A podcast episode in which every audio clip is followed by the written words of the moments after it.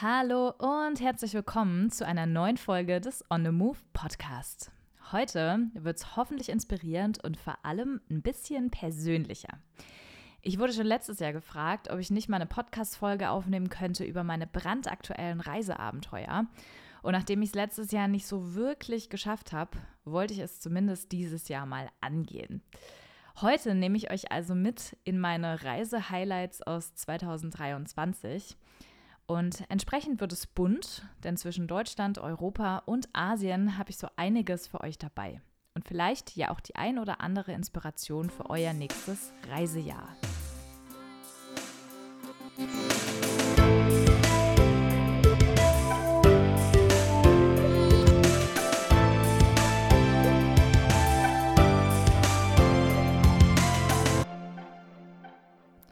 Schön, dass ihr dabei seid. Mein Name ist Lena und ich bin Reisejournalistin bei Lena on the Move und die Stimme hinter dem On the Move Podcast.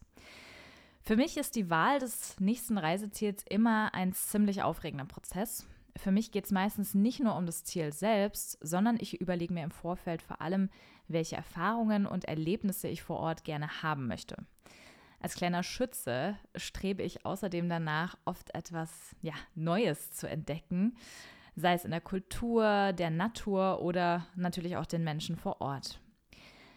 Wer mir schon länger folgt oder mich auch vielleicht persönlich kennt, weiß, dass ich am allermeisten die Vielfalt unseres Planeten schätze und immer wieder versuche, abseits der Touri-Massen unterwegs zu sein.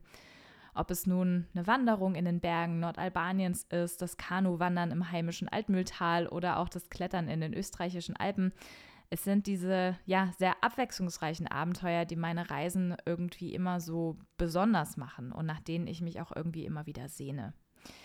In den letzten Jahren habe ich auch eine ganz besondere Liebe zu Europa entwickelt. Es gibt so viel zu entdecken, sei es die Vielfalt der Kulturen, die beeindruckende Natur oder die reiche Geschichte auch. Ähm, Europa bietet uns wirklich eine Fülle von Möglichkeiten. Und ich habe festgestellt, dass es nicht immer notwendig oder auch gut ist, in die Ferne zu fliegen, um inspirierende Reiseabenteuer zu erleben. Am Ende ist jede Reise aber auch natürlich eine wunderbare Gelegenheit, nicht nur die Welt, sondern auch uns selbst besser zu verstehen. Was mir persönlich immer dabei hilft, meine eigenen Abenteuer am Ende des Jahres für mich selbst so ein bisschen zu reflektieren und meine Learnings draus zu ziehen, sind folgende drei Fragen. Und die wollte ich euch einfach mal mitgeben, weil vielleicht helfen sie euch ja auch. Erstens, inwiefern haben meine Reiseerfahrungen meine Sichtweise auf andere Kulturen und Lebensweisen verändert? Zweitens, welche persönlichen Erkenntnisse habe ich durch meine Reisen dieses Jahr gewonnen? Drittens, hat meine Reiseerfahrung Einfluss auf meine Prioritäten im Leben genommen und wenn ja, wie? Ihr könnt die Fragen ja auch mal ausprobieren und ja, vielleicht helfen sie euch auch so ein bisschen beim Reflektieren. Sagt mir auf jeden Fall gerne mal Bescheid. Äh, Schreibt es mir gerne mal als DM bei Instagram oder auch per E-Mail. Und ja, ich bin sehr gespannt, ähm, was bei euch so rauskommt. So, und damit jetzt aber mal rein in meine Reiseabenteuer von 2023 und die vielseitigen Abenteuer, die ich so erlebt habe und ja, auch einfach gerne mit euch teilen möchte. Let's go! Mein erstes Highlight dieses Jahr, Nordalbanien und das Wandern auf dem Peaks of the Balkans Trail. Im Juli bin ich den Peaks of the Balkans Trail gewandert und es war landschaftlich und kulturell der absolute Wahnsinn. Es ging von dem kleinen Bergdorf Teth nach Valbona, von dort aus in Richtung Montenegro weil wir aufgrund der super krassen Hitzewelle unsere Route ein bisschen umplanen mussten, sind wir dann äh, am Kumansee gelandet und haben eine Nacht auf dem Schala River verbracht. Insgesamt war das landschaftlich wirklich unfassbar beeindruckend und ich hätte nie gedacht, dass wir auf dem europäischen Kontinent noch so eine unfassbar unberührte Landschaft haben, die touristisch doch relativ wenig erschlossen ist. Klar sieht man auch in den Balkanalpen heutzutage hier und da ein paar Touristen, aber einfach deutlich weniger als beispielsweise in den deutschen oder österreichischen Alpen. Wer also wirklich mal naturnah und ohne viele andere Wanderer, Wanderinnen hiken möchte, der sollte sich den Peaks of the Balkans Trail unbedingt mal anschauen. Übrigens auch preislich spannend, denn ihr zahlt hier auch nur ungefähr die Hälfte vom Bergwandern in den deutschen oder österreichischen oder auch italienischen Alpen. Ihr könnt den Norden von Albanien natürlich auch wunderbar kombinieren mit dem Süden von Albanien und einer Tour oder einem Roadtrip entlang der albanischen Riviera.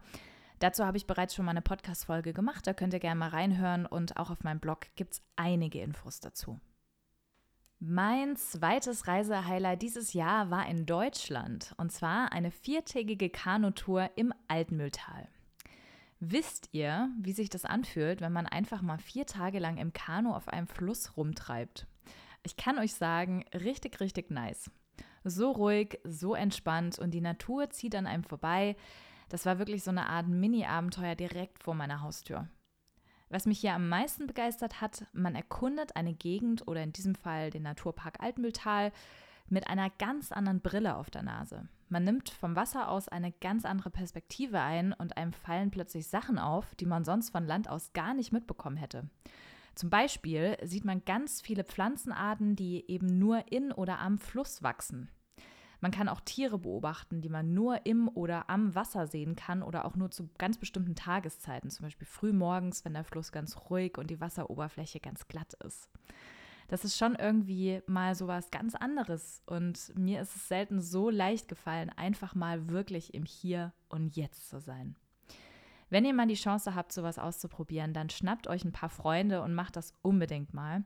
So ein Kanuwandern ist auch nochmal was ganz anderes als so ein Kanu-Tagestrip oder Kajak-Tagestrip. Das kennt vielleicht der ein oder andere von euch auch schon.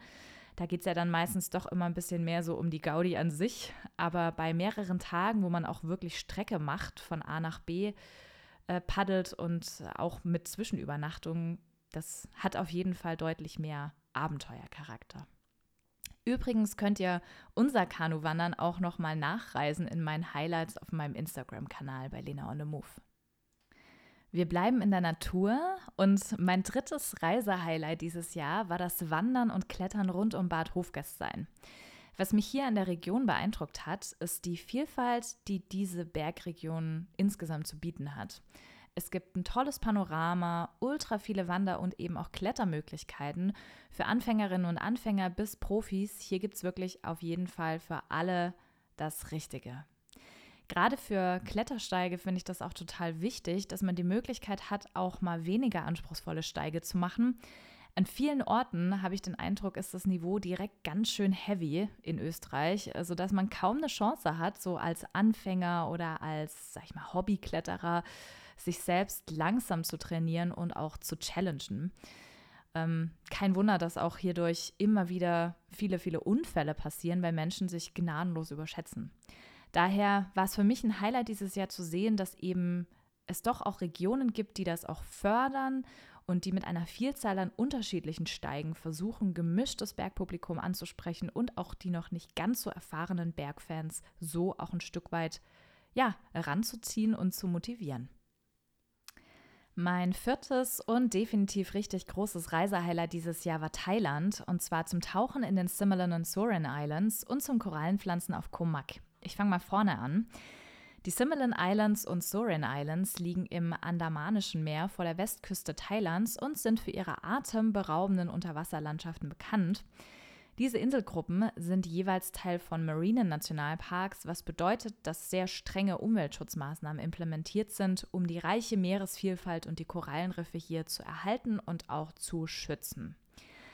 Die Gewässer um die Similan und Soren Islands sind ein absolutes Paradies für Taucherinnen und Taucher. Man hat hier beispielsweise häufig die Chance, Mantarochen zu sehen, bunte Korallengärten, zu betauchen und eine beeindruckende Vielfalt von anderen Unterwasserlebewesen zu erleben. Manchmal hat man sogar Glück und sieht sogar Whale Sharks. Als Tauchfans und teilweise auch Schnorchelfans könnt ihr hier durch Korallengärten gleiten, die, auch wenn sie natürlich vom Klimawandel schon in Mitleidenschaft gezogen wurden, immer noch so bunt sind wie Regenbögen. Riesige Fischwärme tummeln sich um euch rum. Manchmal weiß man gar nicht, wo man hinschauen soll.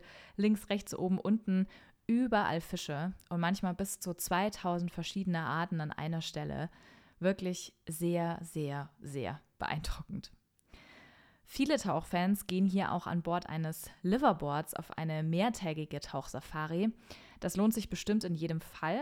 Ich war auf mehreren Tagesausflügen von äh, Kaulak aus. Von hier erreicht man sowohl die Similan Islands als auch die Sorin Islands innerhalb von 60 bis 90 Minuten Fahrzeit mit dem Speedboot.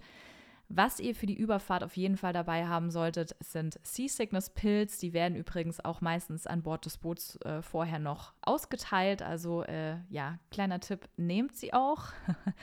Insbesondere für die Divesite Richelieu Rock, eine der besten Tauchorte Thailands, sind Mittel gegen Seekrankheit schon sinnvoll. Denn man legt hier mitten im Meer an einer Boje an. Es gibt keinen Schutz von umliegenden Inseln und da kann es auf dem Boot schon mal ein bisschen wackelig und ja, rough werden. Tauchen hier ist für thailändische Verhältnisse relativ teuer, muss man sagen. Man zahlt hier für zwei Tauchgänge schnell mal 160 Euro, inklusive Marine Park Fees, die allein schon ca. 25 Euro kosten. Ja, und nach diesen tollen Tauchtagen ging es dann für uns noch auf Komak, nämlich genau die komplett andere Seite von Thailand. Hier waren wir letztes Jahr schon mal und haben bereits mit den Locals zusammen in einem Korallenschutzprojekt gearbeitet. Korallenschutz und Coral Conservation rund um Inseln wie Komak sind von entscheidender Bedeutung, weil Korallenriffe nicht nur faszinierende Unterwasser-Ökosysteme sind, sondern auch eine Vielzahl wichtiger Funktionen für unsere, ja, für unser gesamtes Ökosystem erfüllen. Mehr dazu könnt ihr auch in einer meiner letzten Folgen übers Tauchen hören. Da bin ich noch mal ziemlich ja, detailliert eingegangen auf das Thema Korallenriffe, weil es für mich persönlich ein Leidenschafts- und Herzensthema ist. Insgesamt ist die Korallenarbeit natürlich sehr erfüllend und auch ein ziemliches Kontrastprogramm zu meinem Joballtag zu Hause und gibt vor Ort auf der Insel auch so ein bisschen in Anführungszeichen Sinn. Außerdem hat man so viel Kontakt mit den Locals, was die ganze Experience vor Ort natürlich noch viel persönlicher und schöner macht. Ich habe aber auch noch ein paar Infos äh, zu Komak an sich. Komak ist eine sehr idyllische Insel in der thailändischen Provinz Trat, also ganz im Osten von Thailand. Mit einer Fläche von etwa 16 Quadratkilometern bietet diese Insel sehr viel Ruhe abseits der Tourimassen. Komak ist auch für seine ökologischen Bemühungen wie den Einsatz erneuerbarer Energiequellen bekannt, um die natürliche Schönheit der Insel zu bewahren. Und die meisten Reisenden kommen nach Komak für ungefähr drei Tage und fahren dann mit der Fähre häufig weiter nach Koh Chang oder Kokut, um noch ein bisschen mehr oder andere Dinge zu erleben. Komak ist halt wirklich sehr, sehr klein und laid back und ja, das muss man einfach mögen. Für mich ist das totale Paradies, für manche anderen Menschen aber vielleicht schon fast ein bisschen zu ruhig. Solltet ihr aber mal in Thailand unterwegs sein, vielleicht auch gerade auf der östlichen Seite von Thailand oder auch Richtung äh, Kambodscha, dann äh, ja, ist ein Abstecher hier auf jeden Fall bestimmt mal eine coole Idee. So, und das war's mit meinen Reisehighlights aus 2023. Äh, mich interessieren natürlich auch eure Reisehighlights sehr. Also schreibt mir gerne mal eure Top 3 des Jahres per Mail an podcast.lenaonthemove.com oder auch per DM bei Instagram. Und schreibt mir auch gerne mal, ob ihr eines meiner Highlights vielleicht auch schon mal gemacht habt und relaten könnt oder ob ihr es damals ganz anders erlebt habt. Ich wünsche euch auf jeden Fall viel Spaß dabei, eure eigenen Abenteuer dieses Jahr zu reflektieren und schon die ersten Pläne für 2024 zu schmieden. Bis zum nächsten Mal. Bye bye, tschüss und auf Wiederhören.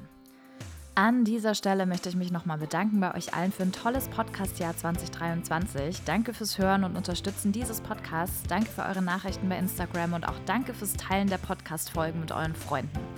Es macht mich echt super happy zu sehen, dass ich einige von euch mit meinen Reisen inspirieren kann und ihr dadurch ebenfalls unvergessliche Abenteuer abseits der Touristenpfade erlebt. Wenn ihr den Podcast weiter unterstützen möchtet, dann teilt ihn gerne weiterhin mit anderen und lasst eine positive Bewertung bei Spotify oder iTunes da. Dieser Podcast ist eine Produktion in Zusammenarbeit mit dem ALB Content Lab. Besonderer Dank für die technische und redaktionelle Unterstützung auch in diesem Jahr an Jana.